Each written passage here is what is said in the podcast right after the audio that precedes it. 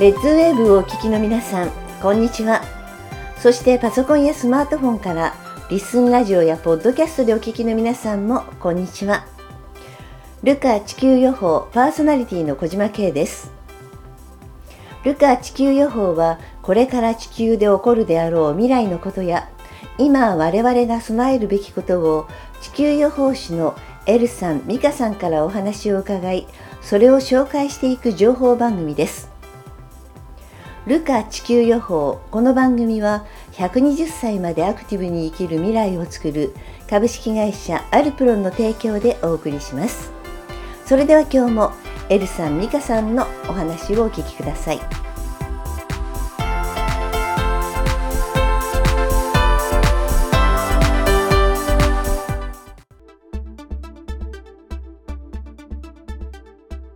今までね、えー、食糧難の話も数々させていただいているんですがあのこの他にやはりあのみんなのねエネルギーをアップしたりとかあのそういう必要なことっていくつかあると思うんだけどそれにはねちょっと何かやはりあの社会がどう変わっていくかっていうのが分かっているとよりみんなが取り組みやすいかなと思うので少し最近気になるキーワードとかありますか？はい。えっとちょっと前なんですけど、うん、7月8日からガラッと変わるって聞こえててでこのガラッと変わるっていうのってやっぱり大きな出来事がある時にそれが聞こえるんですけど、うん、うんと去年の2月の時に2月234日からガラッと変わるぞって言ったんですけど、これも戦争のことって分かってたんですけど、どうしても戦争のことって言っちゃいけないので、まあ、そういうふうに言い方したんですけど、この間は7月8日7月8日からまた大移動になるって言われてて、その7月8日ぐらいからちょうどこの気候がもう地球が湧いてるってニュースがバンバン出始めたんですね。それまではなんかエルニーニョの現象でね、うん、今年どうなのかなぐらいしか出なかったんですけど、うん、もういきなりですよ本当に6月までのニュースと全然違うってぐらい地球がまあやばいっていうニュースが。沸してるみたいな感じでね、はい、もう暑いね。多いよね、うん、そういう内容の記事が圧倒的に増えてるんで。うん、で始めたのがそこからって言ってて、まあ、そのことを言ってたんですけど次に聞こえてるのが8月28日、うん、2023年8月28日から最終形態になるって言われたので、その最終形態はちょっとまだはっきりとは言えないんですけど、まあねいろんな角度から見て、気をつけるって言ってもどうしようもない出来事もあると思うんですけど、世の中はすごく動いてるんだよってことを知らされる羽目になるって聞こえるのでそれでまた変わると思うんですよね。あのニュースだけじゃなくて世の中の食料危機もそうだし、うん、人的にもたくさん亡くなるようなことも聞こえてるのでそれがまあ天才なのか人災なのかっていうことはちょっとふわっとさせときたい、うん。うん、全部見てることを言ってしまうとね難しい部分もあるんですけど、うん、まあでもそうなるだろうな。その後に10月からの本格的な鎖国という食糧難のことを聞いてるのとあとはコロナ。コロナは終わってないんですよ。全然。はい、で前に言われたのは B7 が来たら終わりだよって言われてそれはエボラ出血熱と同じような感じのコロナになるって合体したみたいな。それがもうトゲトゲで血管中引き、ま、引っかき回して、まあ、内出血して亡くなるみたいなこと聞いたので B7 が出たらもう絶対かかるなっていう感じで、じゃあ今が何なのかねオミクロンとか、うん、ねなんとかなんだっけ名前がいっぱいついたよね、ね、うん、ついたけど今のコロナってじゃあ何番目なんだろうって言ったらあるお医者様が、今は5番目だって言ったらしいんですよ。うんついこの間。ってことは7は来るねっていう話をしてて、はい、で今弱毒化してるけど弱毒からまたさらに強烈なものに変わる、うん、切り替わる時期はあるって言ってるので、まあ、コロナの最終形態じゃないけど、うん、あるだろうなと思ってるので私はあのマスクは陰謀論でも何でもなくただ単に喉がすごく弱いので、うん、いつでも咳しちゃうんで人混みではマスクをするのは別にあのコロナになる前からの話なのと、なんでね自由じゃないですか今マスクは。人混みに行ったらかけるけどまあ犬の散歩とか、うん、ちょっとした出かける時なんか全然つけないのででも流行り始めるのはやっぱり誰よりも早くわかるので、そこはもう意識して手洗い消毒。いまだにまだ消毒とかいっぱいしちゃう方なんですけど、別にそれはコロナは練習だって言われてたから悪いことじゃない。練習はねいつでもね、こう何が来ても大丈夫な自分でいたいなっていうことは感じます。でもなんか世の中終わったみたいになってるからうーんちょっと待ったっていうのはありますよ。まああの普通のね風邪と同じように扱いで風邪はずっと続いてるじゃないインフルエンザも同じ扱いをされていても毎年みんなねあのかかる時はかかってしまうっていうのがねでコロナが来てる時みんな手洗いとかマスクすごいしっかりしてたからやっぱりインフルエンザがね少なかったりしたけど、うんね、ちょっと緩んでくるとやっぱりそういうのも増えてきて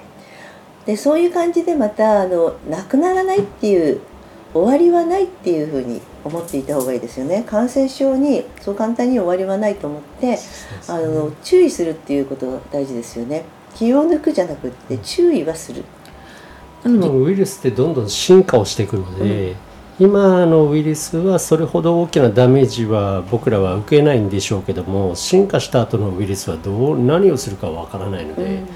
で本当に結構前からあのその7っていうキーワードが出てて7が来た時には本当に大変なことになるっていうのを聞いてるので僕らもグループの人たちにはマスクは多分僕らはずっと続けると。あのまあ、場面場面によっては外す場合はありますけども、まあ基本的には続けていこうと、でそれは何でかって言ったらやっぱりその7が来た時に恐ろしいっていうのを見てるのとあと結構これも前からなんですけど鳥の羽が結構待ってて、まあ、まあ前前から鳥インフルエンザっていうのは言われてて、毎年鳥インフルエンザ起きて鳥はすごい被害、今年に関しては卵もすごい被害が出てますけど多分今は鳥から鳥ですから、あの大した問題視はされないのかもしれないんですけどこれもいつ成長して進化して、あの人間に感染しだすかなんていうのは分からないことですからあのよく科学者の人でもねあのコロナの時代は良かったねっていう時代になるぞっていうぐらい警鐘を鳴らしてるんで本当にこれからどんどんどんどん変わっていく。だからマスクは僕らは使い続けるしそれは何のためかって言ったらこれから起こる進化したものに対しての対抗策でできることはやっとこうっていう考えですよね。どっかで出たよね鳥インフルエンザが猫に感染したって。そうそう、う。ん、まあ、あの猫がだいぶ亡くなっ死んじゃってる鳥から鳥へっていうねだけではなくなってきているっていうところがあるから、うん、なんかウイルスって本当にちっちゃいくせにさなんかしあの、うん、いろいろ考えて動くよね。なんか、寄生したらその人間が死んじゃったらいけないからあの少しじゃ、ね、弱毒化しておいて長期で、ね、滞在するとかやってくることがいろいろあるから、みんなが思ってるほどね目に見えないから。あの発表されて初めて意識するところがあったりするからもう今回勉強したじゃないですか。こう大丈夫大丈夫って言われても大丈夫じゃないこともあるから、ね、あのパニックにならないようにやっていることが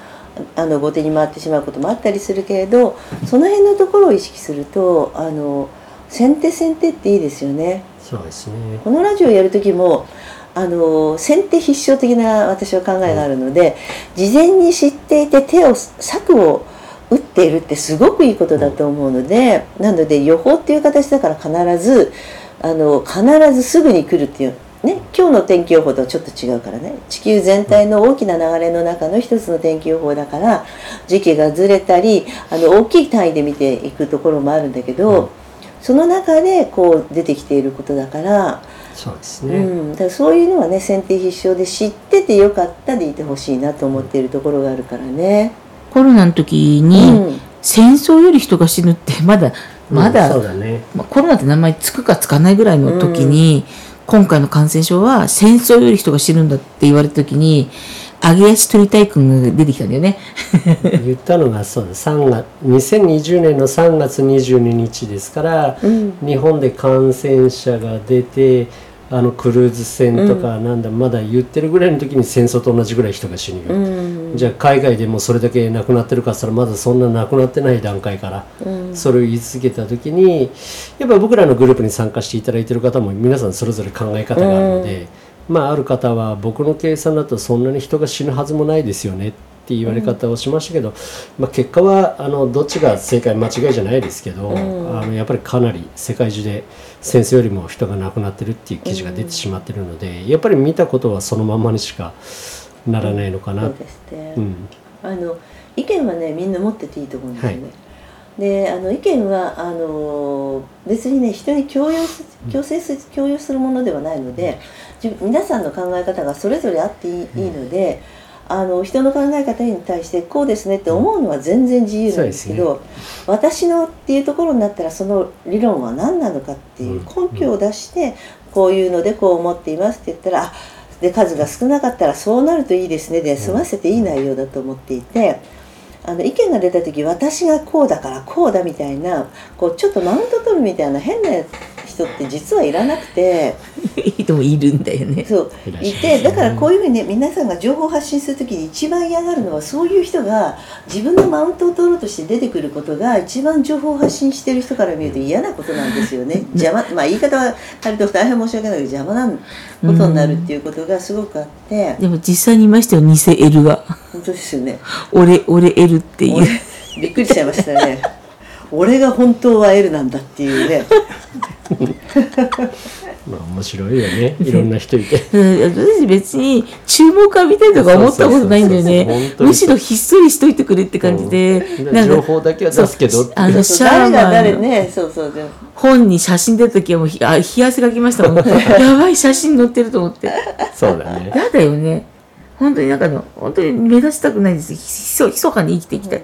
普通が一番だって知ってる。あれもね許可は取ってないからね。うん本当にやめてやめてっていう。だから有名になりたくて人にをマウント取りたいんだったら、多分カウンセリングとかエネルギーチャージでお金をいっぱい取って、うん。なんかあなたたち幸せにしてあげますよ的なね、うん。そうね。あのまあ見見せたい見せるんだろうけど興味ないもんね、うん。そんなことしたって耳がないってことまで全部経験してみてるので何が大事って自分の身内がうん。食べ物がない飲み物がない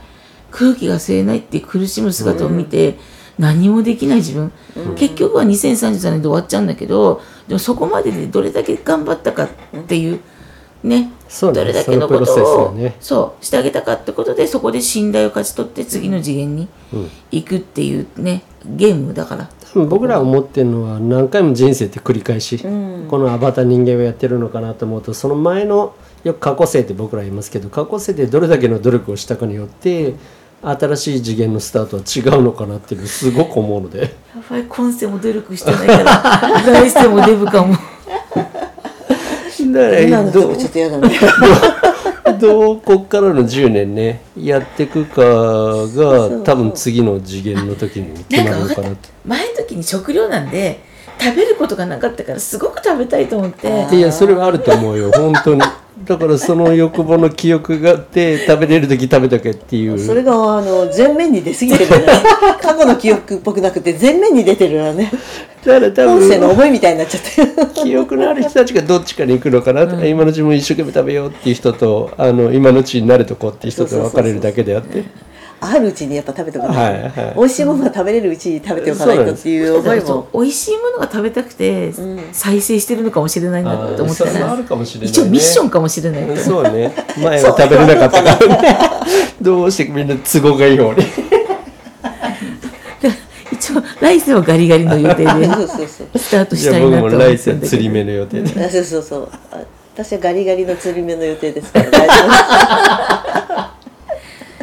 もうこうもう食べ物が美味しいねって言えるのも多分本当今年いっ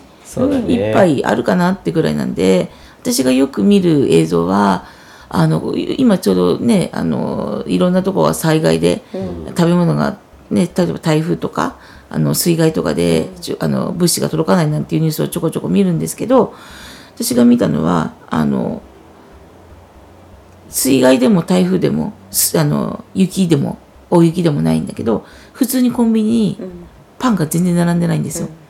でこれなんなんでないんですかって言ったら小麦がないからってはっきり言われたんですよね。全然ないんです。あで時々入ってきても隙間にちょんちょんってあって、すぐバッと売れて。でもあの時見たのは菓子パン1個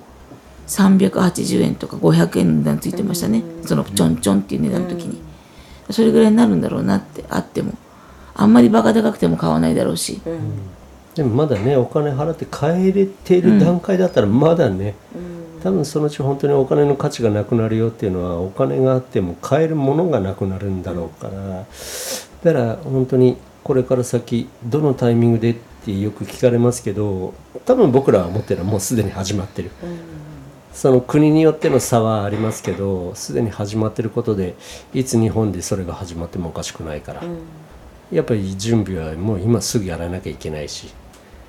で物価もどんどんどんどん上がっていきますけどよくあの僕らも聞かれるのは物価いつぐらいの落ち着きますかって言われますけど多分僕ら思ってるのは今が一番安い。常にこれからは今が一番安い。だから必要なものがあったら今。先で落ち着いたらって考えてたら落ち着かないまま終わる可能性の方が高いかなと思うので。家族っていつから別々なものを食べるようになったのかなって時々考えるんですよ。昔って、うん。今晩のおかずはこれってなったら、そうね。絶対それ以外食べちゃいけなかったとかなかったじゃないですか、そうね。これ以家族でみんな同じもの食食べてたね。べてましたね。あの今は違うんですよ。お父さんとお母さんはこれとか息子と娘は別とか、うん。そういううちがほとんど。へえそれはファミレスができてからみたいですああみんなが好きなものを食べれるようになったはい、で昔と違ってあの例えばあの、ね、お盆休みとかお正月とか、まあ、田舎に帰る実家に帰省するっていう時に昔は実家に帰れば実家にいた人たちがお迎えをして、うん。そのお料理を手作りをしたんですけど今ねみんな好きなもの食べなさいって言って、うん。お金だけ出せば楽なので後片付けも好き嫌いもないからって言って、みんなねお料理屋さんに予約して好きなもの食べなさいって言って、お金だけ払えば好きなものが食べられるってなってるからなおさらわがままになっちゃってて、でもこれから先はこれしか食べれないんだよっていうものしか出せなくなるんですよね。その練習を今から家族でしてもらいたいんですけどそれを楽しんでやってもらいたいんですよ。どうしてこれしか食べちゃいけないのって言うとこれしかないんだからこれ食べなさいっていうのって絶対ダメで今あのルカの中ではソーラークッキングってやってるんですけどこれでこんなのができるんだよっていうねあの私いつもその言葉っていうか同じものの言い方でもだいぶ受け取り方違っちゃうんだけどなっていうこう言い方する人いるじゃないですか、内容一緒なんだけど損してるなっていう人って多分子供たちにもそういう言い方しちゃってる、だとしたら同じものなんだけど今日これやってみようよって言ってすごいねって子供って褒められると何でもするんですよね。いや頑張るんですよ 案外大人より子供の方が褒められること好きだしね だから食べちゃ食べなさいって言ってるでしょっていう言われたものほど大嫌いになっていくんですよね。うんすごいね食べられちゃったんだみたいになるとなんで食べない食べれないのって言われると子供的には味が気に入らないんだけどなんで食べれないっていう方でや言われてピーマンとかねより一層嫌いになるじゃない。まあでも大人になったらピーマンも食べれるようになる人も出てくるからね、ねだから食わず嫌いとかね、見た目が嫌いとかっていうのもでもちょっとそこはアイデアで、でうん。それを今から想定してやってもらいたくってそのソーラークッキングっていうのをやって太陽の光だけでお米炊けちゃうんですよすごいですよね。今なんか太陽すごい味方だよね。そうだね。めちゃくちゃ暑いしね。暑くなるって言ってるんだからじゃあこんなすごいエネルギー源はないだろうぐらいにちょっと考えていただいてしかも100均の道具って今100均も今だから100均だもんね。そうだね。でその道具で揃えてもらうだけでこの間もねあのホットケーキミックスでうん、た太陽の光だけでホットケーキミックスでケーキ焼けましたとか、すごいよね。ジャム作りましたとか、すごいんですよすごい楽しみだよね。そうね。今やってる人たちは楽しみながら練習兼ねて楽しみながらやってるんで、うん。で子供巻き込んだら夏休みなんかね子供の自由研究にもなるし。そうそうそう。そういうね、なんかあの楽しく取り入れるっていうのがあのちょっとね子供の教育系のやつとかやって,、ね、やってるところがあるけどあの無理やりやらせること答えを出すことが楽しくなったことの違いっていうのがあって時間内にやりなさいって怒られてやったことをあのクイズのように「えこの問題解けるの?」って言って瞬間食べた時「すごいね」って褒められたらついつい「あれ?」って思っちゃって俺天才かもって思ってやっちゃうじゃない？それが今ちょっと案外少ないなってそれが多分成績がね数字で出ちゃったりするところからもうランク付けされちゃってどうせ俺なんかみたいなフレーズとか、うん、どうせ私なんかどうせ僕なんかっていうどうせって言葉をねすぐ使っちゃってたりするんだけどそうじゃなくってあのさすがとか自分を褒める時にもいいのさすがとか思った通りでも何でもよくてもう自分がやったことを全て褒めてあげるっていう練習をした方が子供たちは伸びるんじゃないかなっていうね、すごい切ない話で、うん、あのまあね私は子供いないんですけど、うん、実際に甥っ子がいるんですけどお勉強もスポーツもよくできて、うん、まあ素晴らしい。性格も良くておいいじゃない。家のお手伝いもしてみたいなすごいいい甥っ子がいるんですけどでもこのことを知ってるんですよね。その私の甥っ子は地球予報のことラジオも聞いてるし、これから先こういうことが起きるよってことをちゃんと聞いてるんで将来何になろうって考えてるんですよ。でも将来考えてる職業がもしなかったとしたらってとこも想定して、うん、まずは車の免許と今大学生なんですけど車の免許を取ったりとかできること動けることからやりたいっていうふうに考えが変わったらしいんですよね。はい、だから俺何になりてみたいなのじゃなくて現実的にそうなったら実際に車運転できなければ荷物も運べないしとか、うん、そういうことも考えてくれてる。で情報がなければ動けないから情報処理の専門行きたいみたいなことを言ったりとか、やっぱその理科の、ね、活動が選択肢の一個になってくれればいいのとあとどんなに答えが解けたとしてもこれからのサバイバルに正確な答えはないので。そうなのでだとしたらど何を勉強するのかって言ったらその例えばソーラークッキングでも何でもこれから先はお勉強ができたからって褒められる時代じゃなくなるんですよ。うん、生きるために火を起こせる人が褒められるんだけど、まあ、いつも言うんですけど火を起こす 2, 2時間ねこすって手が赤切れになって火を起こしたっていうんだったら今のうちに茶カもいっぱい買っといた方が、うん、その人がヒーローになるから。そういうようなこう楽しみを教えてってもらいたいなって、特に夏休みだからいいきっかけだよね。そうね。よく2033年までっていうと子供、うん、まあ僕もそうですけど子供を持ってる親御さんは子供がかわいそうとか言いますけど、うん、まあ、確かにかわいそうなのかもしれないんですけどこの10年をどうやって子供を過ごさせるかで、ね、僕ら思ってるのはいつも次の次元なんで、うん、この次元をしっかりやりきったら次の次元があのスタートできると思ってるんで次の次元のために子供をじゃあ今のうち頑張らせとこうっていう考え方に切り替えてもらえれば。そうそれでなんか子供のうちにあの何をやりたいっていうのがあの、うん、ずっとね続いていけばいいと思っていて、うん、あの終わってしまうよね。たあの例えば職業ってあるじゃないですか。あの時流に乗って例えば今の YouTuber さんが例えば、うんそのギリギリになった時に必要な職業になるのかとかそういうふうにあの AI が出てたらねなくなる仕事があるとその方たちはちゃんと自分たちが必要とされる情報を自分たちで集められるようにしようとか人間って準備していくんですよね。そういう危機感とかそういう話が出てきた時にその準備をする時に考える力がなきゃいけないじゃない？だから今のねこの今ラジオ聞いて次の自分ができることを考えてくれるってすごくいいことだなと思ってで自分ができることを考えつく人間っていうのは役に立つ人間なんだよね。言われたことだけ「はい」っていうのはあの数の人間になっちゃってなんか大勢でやらなきゃいけない時はあるけどものを決めたりする力がないっていうまんまだとそうするとその本人の活躍する場が少なくなっちゃうから、できる経験も実はやらせてもらえなかったりするっていう、できることはたくさんやらせてあげたいじゃない。そうですね、うん、そういうふうになっていくからその辺のところをね変えていった方がいいなと思うんですよね。焼き芋ってあるじゃないですか、うん、今冷やし焼き芋とかってすごく売れてるらしいんですけどそもそも焼き芋って何っていう子供たちもいてえ？焼きわからないんだって。まずカリフラワーとブロッコリーの区別がつかない子供たちはいっぱいいて。うちもつかなそう そうだな。わかんないだろうな。だから食べれるものを教えていかないといけなくて、コンビニで袋に入ったお菓子を買ったりとか、ね、出来上がってるパスタとかを食べてる人たちって料理の過程がわからない、でもいいんです。あの食料がなくなったら料理の過程も何もあったもんじゃないんで、うん、ただソーラーはぶっこんどけば勝手に火が通るので、うん、それにちょっとお塩かけるとかね。お味噌つけるとか、うんうん。私サラダがないと困るんですって人いるんですけど、じゃあ困ってよって言いたくなるんですよ、うんドレッシングがないと困るって言ってるんででもドレッシングは買い揃えるけど自分で作るって人はいない、でもドレッシングの材料もなければ食べるしかないんだからだとしたら塩だけ持っとけば何の備蓄をしたらいいですか？私サラダが好きなんで今からその自分で農業やって野菜を育てたら食べれますか？って言われるんですけど。もうそこまで答えなきゃいけないのかと思ってちょっとカチンってイラってきて思いっきり顔に出てる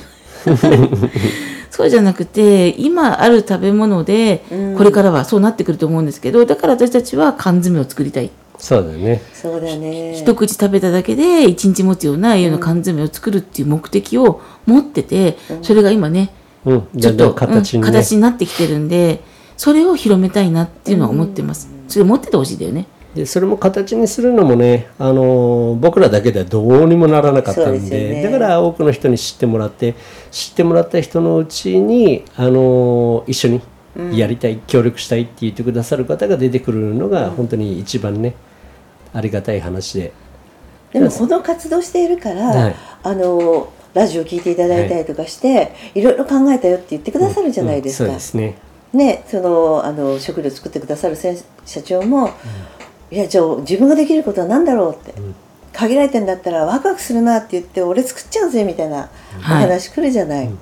らそういう人たちがどんどん集まってくるっていうのが本当にこのラジオの目的でもあったりするから、次になんか私はこれができますっていう方もっと大勢来ないかなと思って楽しみにしていて、本当ですね、うん。でえー、そんなこともできるのっていうような、ね、ソーラークッキングはじめその、ねあの食料を作ってくださる方もいればでそしたらこの食料が1種類だとって言ったらそのオプションをね作ってくださる方がいたりとか。で粉状でなんか違うサプリ作ってくださる方がいらっしゃったりとか、サプリがね最終的にいろいろ残りそうな気がするじゃない、ちょっとでねいろんなものが解決できたりするっていうものも必要になるものかもしれないしこれからはもう選択肢がいっぱいある中で自分に必要なものは何だろうっていうのを選ぶなんだろう目利きのいい人っていうになるのもすごく大事だなと思っているので目利きが良くなったら必要なものも分かって必要なものを作れる方には作ってもらいたい。で作れなかあの作れないと思ったらどういうものがあったらいいと思いますっていう意見をたくさんもらいたい。うんで例えば私たちも子供がいなかったりするから子供さんを持ってる方たちからは子供のためにはこういうのが欲しいその時はちょっとゲームを外してもらったりとかね、電気使うものはちょっと外してねとかいろんなところがあると思うけれど昔のさなんかあの年子とかって何にもいらなかったよね、紙一つでできたっていう、ね 楽しかったしそうそうそういうね知恵をみみもう一回思い出して楽しくできることも考えていきたいなと思いました。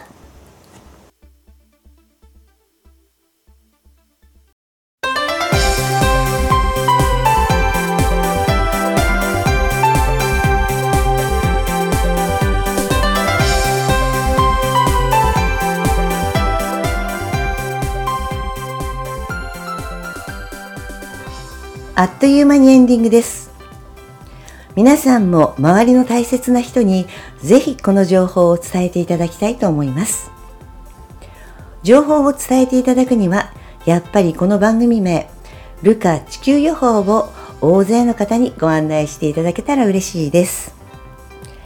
ルカ地球予報では公式ツイッターを開設しています。ぜひフォローしてご意見ご感想を添えてリツイートしてください。この番組は120歳までアクティブに生きる未来をつくる株式会社アルプロンの提供でお送りしました。お相手は小島慶でした。それではまた来週お会いしましょう。